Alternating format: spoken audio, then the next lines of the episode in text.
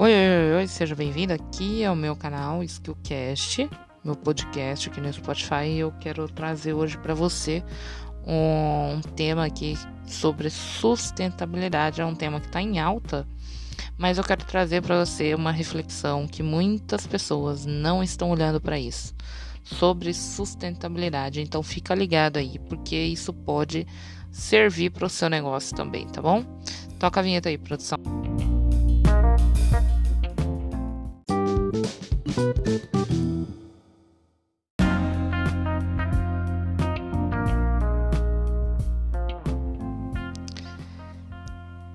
É isso aí, gente. Hoje a gente vai falar sobre sustentabilidade. Só que eu vou trazer um tom diferente para esse tema hoje, tá? Porque a gente fala muito sobre sustentabilidade, que nossa, que tá super em alta, que as pessoas estão aderindo a essa nova onda de sustentabilidade, onde o conceito da sustentabilidade é você consumir o mínimo possível e reaproveitar tudo que você puder, né? Só que as pessoas não estão pensando no que isso pode trazer de consequências aí para nossa economia, tá?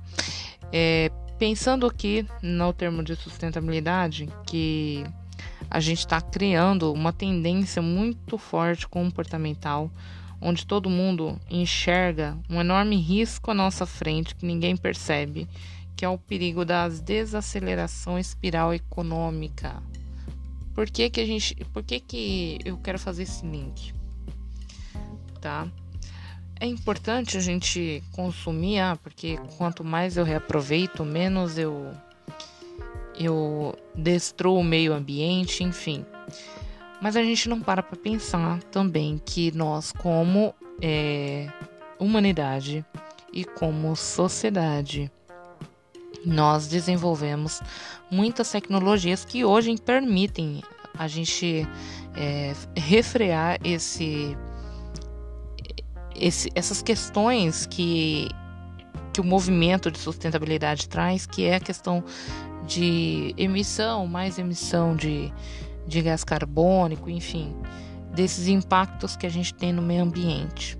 É claro que é, a gente tem um passo muito grande ainda para trilhar como humanidade para que a gente não não agrida tanto o nosso meio ambiente, mas a gente já está criando muitas tecnologias, por exemplo, a dessalinização da água do mar hoje já é uma realidade que a gente já vive.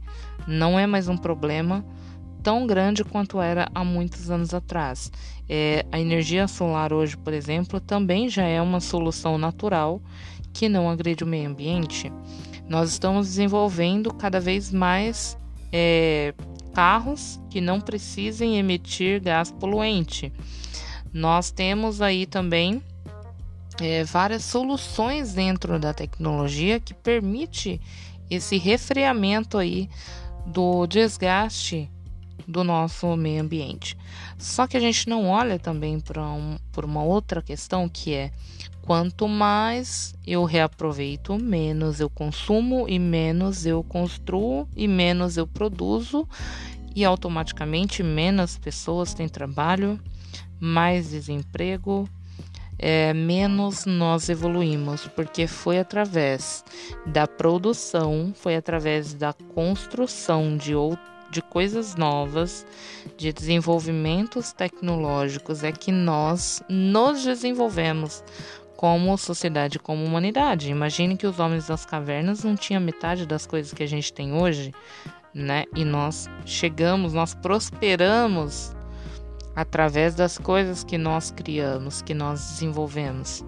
A saúde deles era precária no sentido de ficar expostos a doenças selvagens, a ficar expostos a animais, a, a doenças da natureza, né? E hoje a gente tem esse conforto. Se a gente hoje tem conforto, a gente tem uma casa, tem um teto, tem uma comida, é justamente por essas inovações que nós construímos toda essa essa espiral econômica que hoje é, sustenta, né, a humanidade no planeta hoje. Então é muito importante que a gente pense que quanto menos a gente consome, mais a gente reaproveita aumenta a criatividade, mas diminui o desemprego? Diminui o impacto no meio ambiente, mas tem mais pessoas passando fome? Porque automaticamente, quando eu levo esse conceito para o meu cérebro de que eu preciso economizar e reaproveitar, automaticamente eu quebro um ciclo no meu cérebro que é o de prosperidade. É o de construir riquezas. É o de construir riquezas que vão servir outras pessoas. Porque lembra-se, nunca é sobre mim, mas é sobre o outro. Então, a gente está dando um regresso quando a gente fala de sustentabilidade nesse sentido, tá? É uma coisa que não é todo mundo que está olhando para isso tá? É um tema, é, um, é uma visão da, sobre a sustentabilidade que muitas pessoas não estão olhando para isso, não estão olhando por esse ângulo. Não estou dizendo aqui que a sustentabilidade é um tema ruim. Muitas vezes tem empresas que usam a sustentabilidade somente para marketing, que nem aplicam realmente a sustentabilidade. E se você for ver, a maioria das empresas elas têm muita dificuldade de de até mesmo ter essa essa cultura sustentável dentro da, das empresas, dentro do ecossistema dela, justamente porque é muito complexo de lidar, porque você tem que mudar comportamento do planeta inteiro e nós somos mais de 7 bilhões de pessoas nesse planeta. Como é que você muda uma cultura dessa? Não é do dia para noite. Até porque nós temos é, no mundo todo, nós temos culturas completamente diferentes que pensam e agem de formas completamente diferentes umas das outras. Então é impossível você é, trazer isso para mudar comportamentos assim tão radicalmente. E é, pensando aqui nesse sentido da sustentabilidade, a gente está é, trazendo aí, pode ser que a gente traga, tenha aí um problema a longo prazo aí. Então pense dentro dessa empresa hoje. O que é que você pode é, usufruir da sustentabilidade sem refrear o seu negócio, tá? Porque a tendência é que, que quanto mais você estimule, se você tem uma, uma empresa, um negócio que vende produtos, quanto mais você estimular o seu cliente a reutilizar os seus produtos, menos ele vai comprar de você, porque vai durar mais e ele vai aprender uma forma ali de não precisar mais do seu produto.